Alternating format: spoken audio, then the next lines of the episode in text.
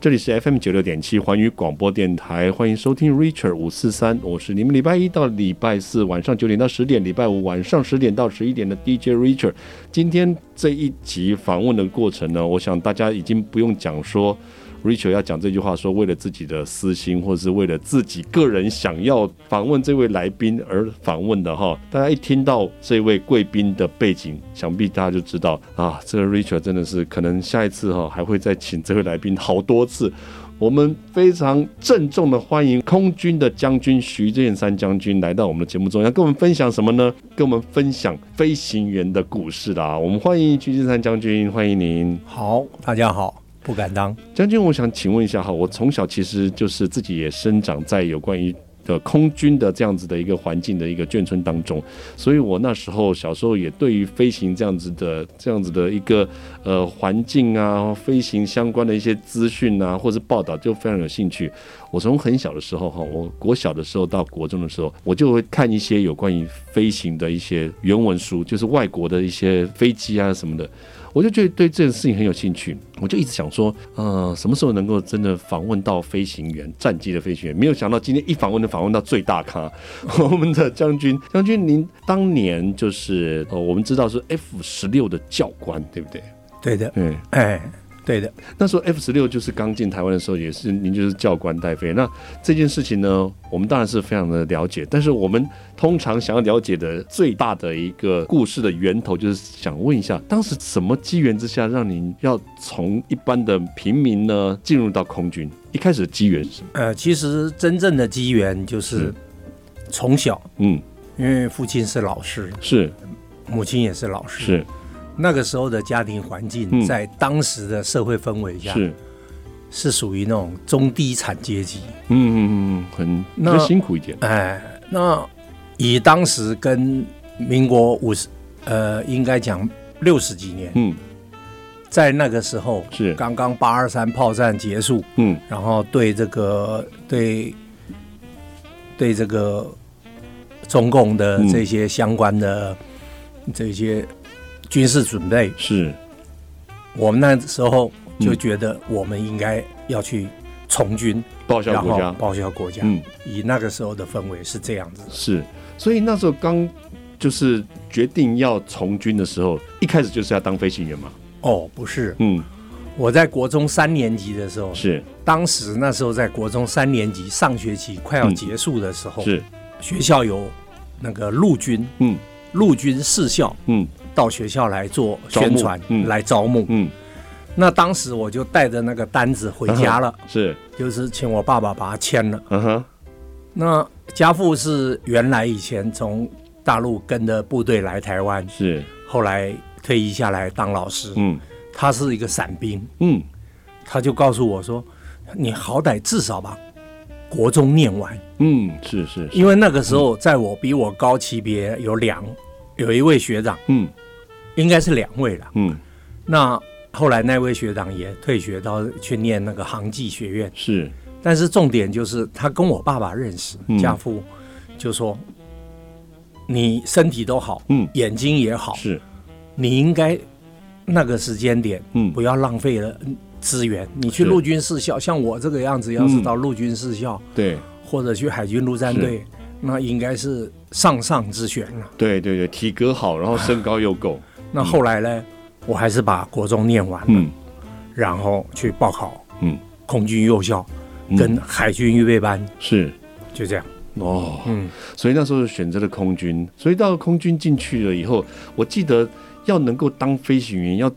透过重重的，就是要经过重重的关卡、跟考验、跟考试，还有体能跟体格的这种非人性的这样子的考验、跟磨练、跟试炼以后才可以啊。比如说要做一些什么离心的那种测试，您那时候都一开始的时候那一段都不知道吗？从学生到那一段还不到这一段，啊，真的哦、因为那个时候的飞机嗯，还用不到这些东西。啊，真的啊、对，嗯，那个时候就是只要穿上抗击衣，是大概就够飞行就够了。是是是所以军校七嗯年，三年空军幼校，四年空军官校，是，等于是说在这七年中间，嗯你要有六年嗯，要把你的眼睛保护好。哦，是是，对你到最后一次体检、要上飞行线的时候，嗯你这个体检如果不及格，是，你的梦就碎了。哇，哎好严格哦，哎，对，那其他在学校的磨练跟是是训练啊、嗯跑步啊、锻炼那、嗯，那个就更不在话下。哦，是哎，而且听说体能要锻炼的很好，就是尤其是当飞行的话，那个体能要过人的体能才行呢，不然的话，上了飞机有很多听说有很多状况都需要很好的体能才可以，对，嗯，我举两个小例子，是一个是我在进空军幼校呃空军官校的时候是，，那个时候进学校，嗯，然后呢学长带我们进到学校了以后，对，因为我是空军官校六十二期，是第一件事情、嗯先跑大队集合场六十二圈。六十二圈呢，你现在以现在十十七八岁的小孩子，有谁能够跑下来？嗯，我们同学跑完了有一，一半嗯三分之一啦，嗯，就啊倒在旁边跟这样，但是呢，我嗯们还是坚持把它跑完。哇塞，那第二个例子呢，嗯就是以前我们飞行，嗯如果飞下来嗯，不得老师的那个呃就是许可的话，许可，呃，就是认可，嗯觉得你飞的今天不好。嗯，我的老师以前是拿那个撞球杆后面那一节，哦，粗比较的那一那一节棍，对，从后面那个嗯座舱的后面嗯直接就往前戳，戳我们头哇脖塞子这样。然后嗯呢，落了地以后，嗯就叫你从跑道头嗯背着伞，嗯，从跑道头嗯跑回停机坪，回回教室。哇塞，那那你很远呢，体能不到某一个程度的嗯话，你简直就是就是每天就跟在炼狱一样过日子。那真的，嗯背着伞，然后呢，武全副武装，那个穿着衣服，你还不能很很晚回去哦，哦，你要是对不对？你要是隔了隔了两个钟头再回来是，老师已经走 了，对不对？是，所以是嗯就是等于说背着伞咬着牙就这样回去了。是所以一直磨练了嗯我后面的这一这个飞行的人生、工作的人生、是哦，，让我有一个很忍耐的坚强意志，嗯就说我可以，你再强的打击，嗯都打不倒我，是是是，因为什么磨练没有没有碰过，碰过这种这种就是一小块小蛋糕意思，哎，对，对，小意思，我觉得大概这是这样，我觉得这个真的是哦，今天这个访问真的让我觉得第一段哦，就是让我有产生了无限的兴趣跟无限的想要问的问题啊。我们先休息一下，等一下再继续回来我们的 Richard 五四三。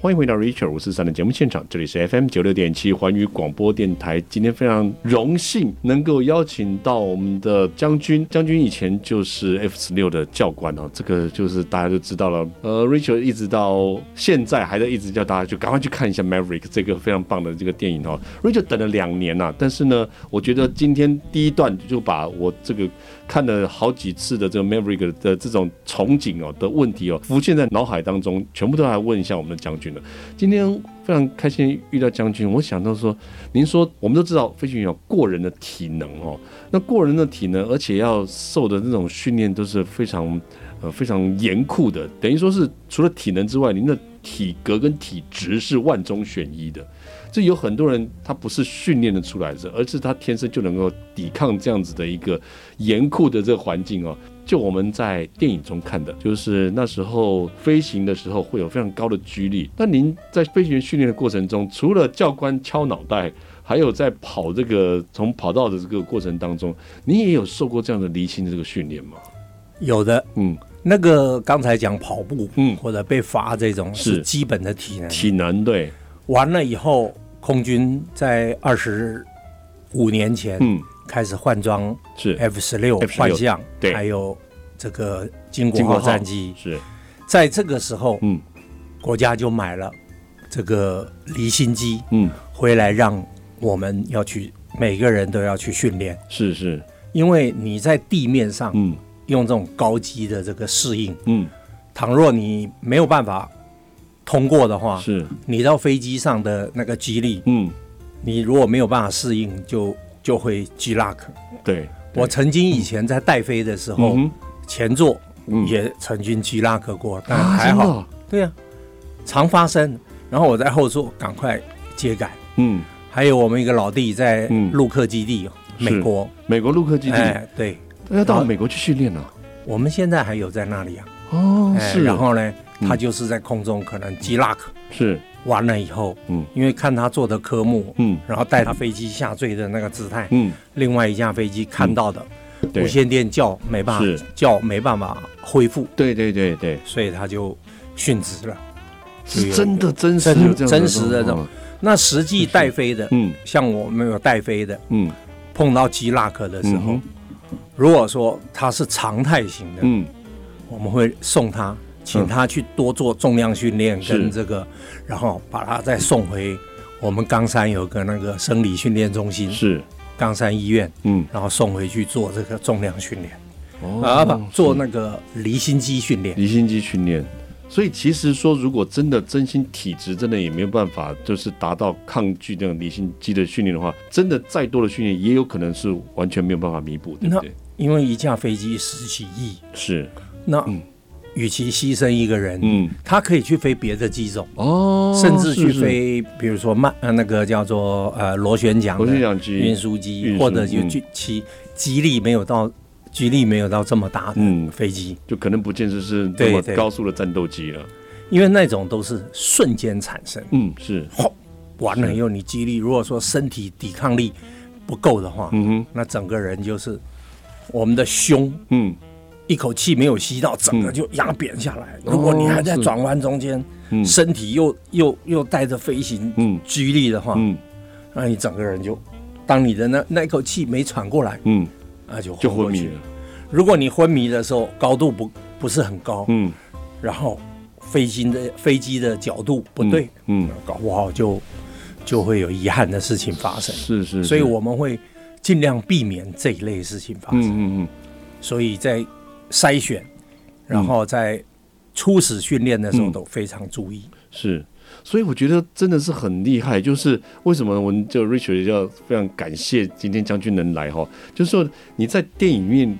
看到的那样子的状况，我们都以为是打离我们的现实很远啊，可能是电影演的那个状况，为了要能够让电影的情节更曲折，然后造成这样的想法。你看，我们在看《Maverick》这个电影的时候，确实就有一个 G Luck 的情形发生，但是他还能及时醒了过来，那都还是觉得对不幸中的大幸哦。对，对对对，所以将军，您说您有遇过您的学员真的就是这样子到 G Luck 以后，然后只能由您后面接手，对这，样子接手嗯完了以后喊他两声，他嗯完全没反应，就嗯代表他是基拉克，嗯因为哼我们在做高级动作、是高级的科目，像像这种回避飞弹的这种高级科目，哦，是哎是，哇，所以真的有回避飞弹这样子的动作，确实是有这样的训练啊，他不有是、啊不是他在电影里面的这样子没有的没有，紧这急测是试，真的。是就像我，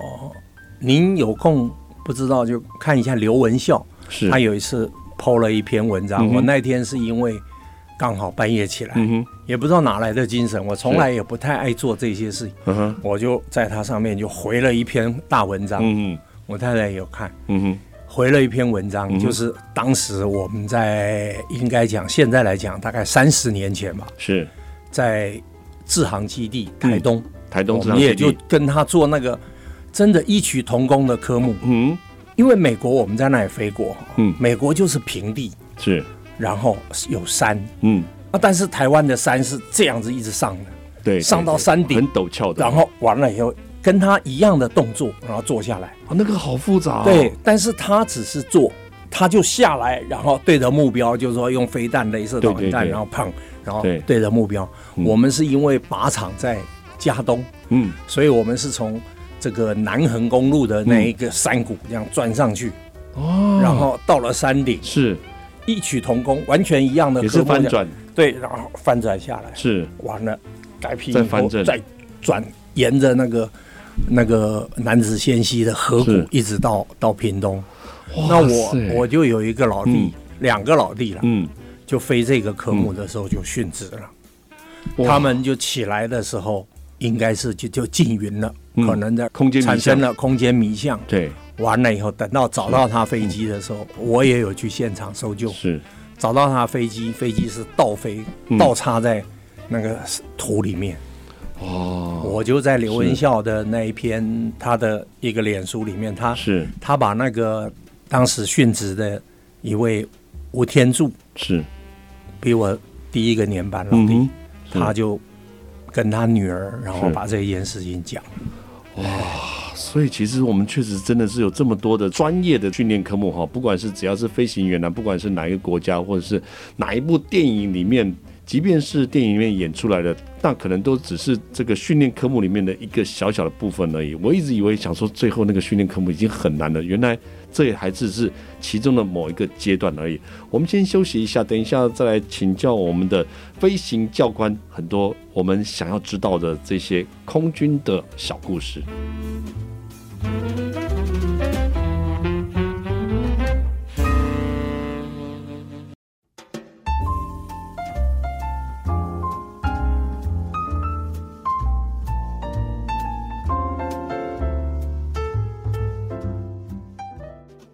欢迎回到 Richard 五四三的节目现场，这里是 FM 九六点七环宇广播电台。今天非常高兴能够邀请到哇，Richard 要考虑一下自己的这个两百多个疑问，要怎么样去筛选这么多的疑问哦，来问我们的将军哦。今天邀请到徐建山将军来跟我们聊一聊飞行员的这个甘苦谈哦，就是在训练当中，或者是实际在飞行当中有非常多我们一般人觉得很困难这件事情。刚刚我们在休息的时候哈，今天有慕名而来在录音间里面的这些粉丝们哦，就问到了这个空间迷向是什么？空间迷向这件事情，就是因为 Richard 也有遇到，就大家都有在听我们访问王立珍大哥的书的时候，大概有会会有提到这件事情。今天我们要真的来问一下我们的教官。空间迷向可不可以跟我们的听众朋友们大概解释一下这是怎么产生的？因为我们耳朵里面有个半规管，是当你在不经意的时候，像嗯我们现在眼睛看得到，对，那我这样突然回头的时候是，有可能我的平衡，因为它里面会有一个液体。对，我讲的是生理，是，就就会让你，但是我看到地是平的，所以嗯我目前还 OK。嗯可是如果你今天在飞行，嗯，突然飞机进到云里面的时候，然后呢，你不经意的做了这个动作，嗯让里面的那个半规管里面的那失个衡了液体失衡了，嗯你会像什么？我举例，就像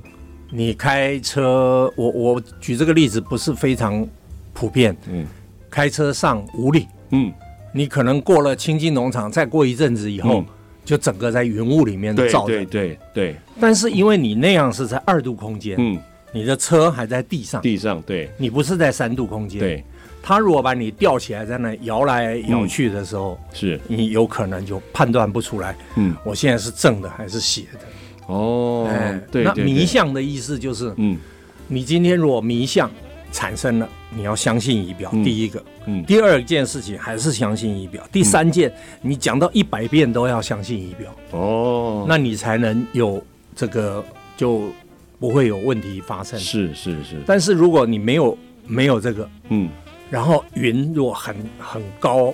很厚，嗯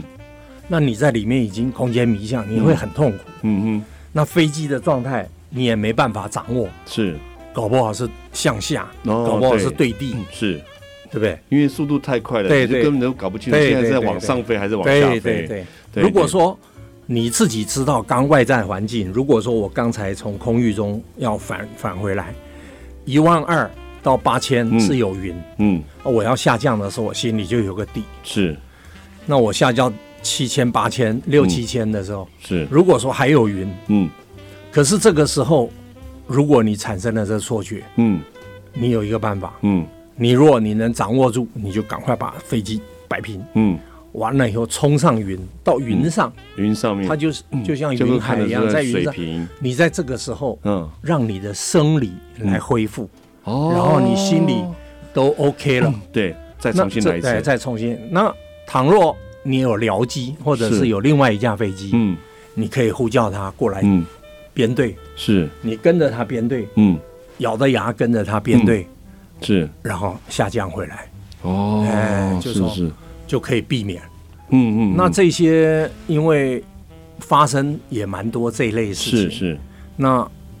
我想很多就我们就不不不去不去探讨它，是，因为是你是人身体的生理对，是我们最难克服的，是哎是是最主要就是这个。而且我听说后来也有所谓的空间空间迷向的这个这个设备，然后去训练，嗯但是这顶多只是让你去体验那样而已，但是没有办法训练出来怎么样，或者是怎么那样个去、那个那个做的对训练是嗯让你去体会对空间迷向嗯会产生这个状况嗯。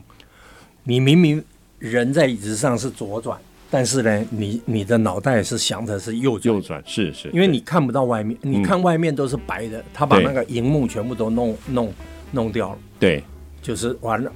就纯白色。那你看了，嗯嗯，觉得是这样，可是等你眼睛一张开，等一下他把那云幕一除掉，嗯你你是在左左旋转。哦，所以对身体对就跟就跟我们小时候有玩一个那个大象有没有？对手捏着鼻子在地上对，转然后转闭转眼转，睛，哎，然后等你人家瞬间把你抓停的时候，嗯你会有一个反向的操作，嗯那嗯嗯就感觉哎，我我刚才是右旋，嗯这时候怎么左旋啊？其实你是停着，还是停着的，那是生理给你的，所以哦是那个那个离心离心机就嗯是让你体会训练占一小部分，但是是就是让你体会。嗯体会以后，嗯你才能这个去去了解到哦，原来是这样子。嗯，才会知道它的这个真正的严重性，对然后去对避免，对不对对？对哇，我这想到就是，哎、刚才将军举那个例子以后，让我想到小时候也有一个游戏哦，哎、怎么感觉起来我们小时候乱玩这种游戏玩很多？就是坐在旋转椅上面，闭着眼睛把眼睛蒙起来，让你一直转转转转，转完以后，忽然让你停了以后，请你指出你刚刚开始指的那个位置，从来没有人可以指的对过。因为你一旋转闭着眼完，你的半规管在你脑筋里面的对平衡感已经没了，是你站站起来甚至都摇摇晃晃。是是你，是，就是就是这个道理。就是，然后而且就是搞不清楚前后左右的搞不清楚。这还是二二度 D 空间对，这样旋转，是，那你再加上三度嗯，这样，对。全把它合并在一起，嗯那你这个这有个呃对对这对个非对常危会险比较困难。是所以就是要相信仪表，要讲嗯一百遍。是，哎 相信仪表，相信仪表，所以你看是客机都是两个人，是，对不对？嗯他永远就是哎，万一他出毛病了，嗯，副驾驶或增加一看，哎，怎么跟他搞的确认一下，赶快再再不行就就接手了，是一样道。是理。是哦，对，那单座机就嗯，我也不讳言呐，就前几个月嗯在台呃在嘉义，哼，哦，是是，因为我以前当过嘉义的连队长。嗯哦，是是，对嗯对，这些事情我也嗯特别关注。嗯然后一一他那个新闻一报道出来，嗯，因为以我的经验，是直接判断就是空间空嗯迷间迷向，向，然后是直接坠海。嗯，对，哎，所以因为他那个天气带他飞机这样，他就是可能就是这样直接空间迷向。空间迷向，对，因为空间迷向，简简单的来说，如果这样解释的话，可能大家还是有点不清楚的话，就是当你这个状况产生的时候，可能你本来你以为你在往右边的上面往天空上飞行，但是实际上你可能正在往左边的下面，然后往地面上飞行，但是你完全不知道，因为你前面全部都是云，有可看不能到东西。 对，这个例子可能举的不是很 完整，呃，很正确。就像你从五岭上面雾蒙蒙的天嗯气，然后把你的刹车线剪断，你就往下 开，然后你开到某一个位置，你真的你也判断不昏了出来是左是右了，对对对，对不对？对那那就只有出马路，是然后对不对？ 呼叫老 天了。那这个例子不是那么绝对，但是呢，就是类似这样，嗯嗯你等于说你完全没办法判断，你就只能嗯。哎，没有办法去判断对前后左右了。哇，这真的是，呃，跟将军讲完了以后，我就觉得真的，每一个飞行员都要注意每一个小细节，在很多时候都是那一秒当中的决定哦。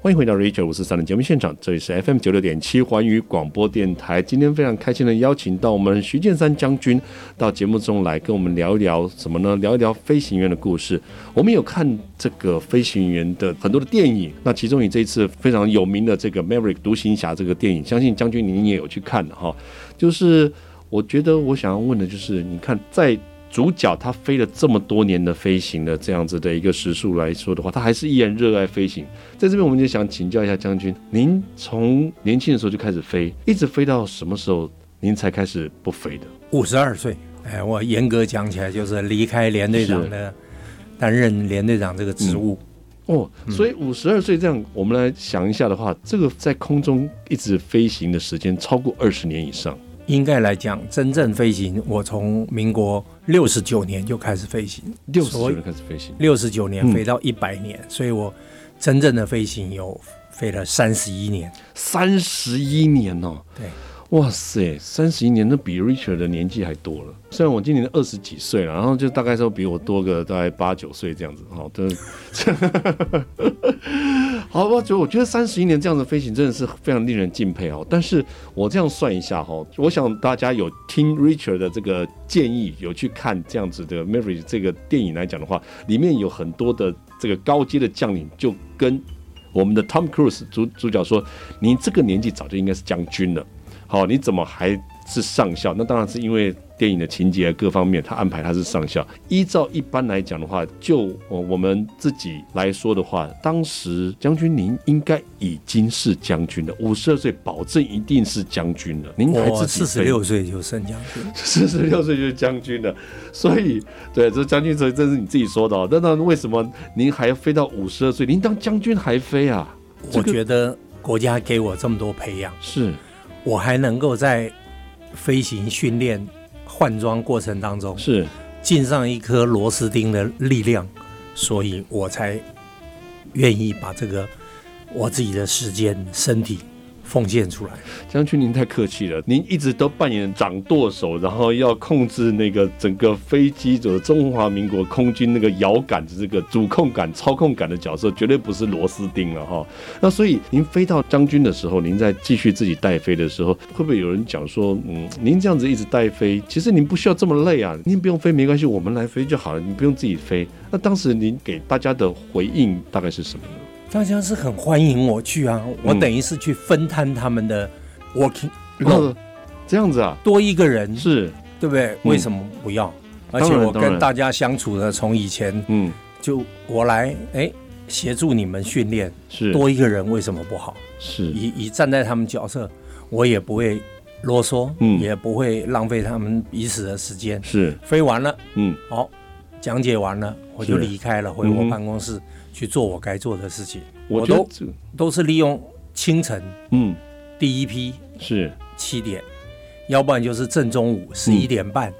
起飞落地，是完全是长官不会找我的时间，是是是我都是利用这种时间，嗯哎、我自己牺牲一下吃饭落地，嗯然后再再吃。对完我来讲没有差，因为国家花了多少钱呢、嗯我一个人应该在国家花了也几十亿有了，是花了这么多钱在你一个人身上，嗯完了你飞一飞，时间到就嗯，我就不飞了，嗯这很可惜的事情。是是，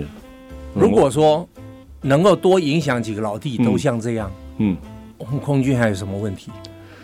所以将军，我就觉得这件事情，据我对于这个飞行训练的这个了解哦，粗浅的了解，在你面前不敢讲了解，就是粗浅认识，这个真的是不影响您作业的时间，因为这个有一点点残忍，就是说第一班的飞行，您的准备时间要很早哎、我就是五点多就起来了，是啊，啊，我平常上班也就五点多，是为什么？只要我机工长他们在外面开始干活，早上开始拖飞机的时候，嗯我就会穿个